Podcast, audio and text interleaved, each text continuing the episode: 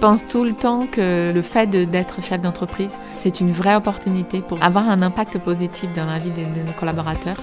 Et pour moi, c'est tellement important que les gens ils se sentent bien. On parle beaucoup du burn-out et à la fois on parle beaucoup d'aimer ce qu'on fait pour moi, c'est un peu la base de dire si les gens ils sont chez moi, il faut qu'ils déjà ils soient bien, que ça soit euh, par les avantages qu'on peut mettre en place en tant qu'entreprise, la semaine des quatre jours, euh, mais aussi de vraiment euh, les accompagner de manière plus proche, mieux comprendre là où ils en sont. Des fois, ils ont des problèmes perso et où est-ce qu'ils en sont par rapport à ça, comment est-ce que moi je peux les aider sur leur croissance, l'épanouissement perso, mais aussi, mais aussi professionnel? Donc ça, c'est assez clé pour moi.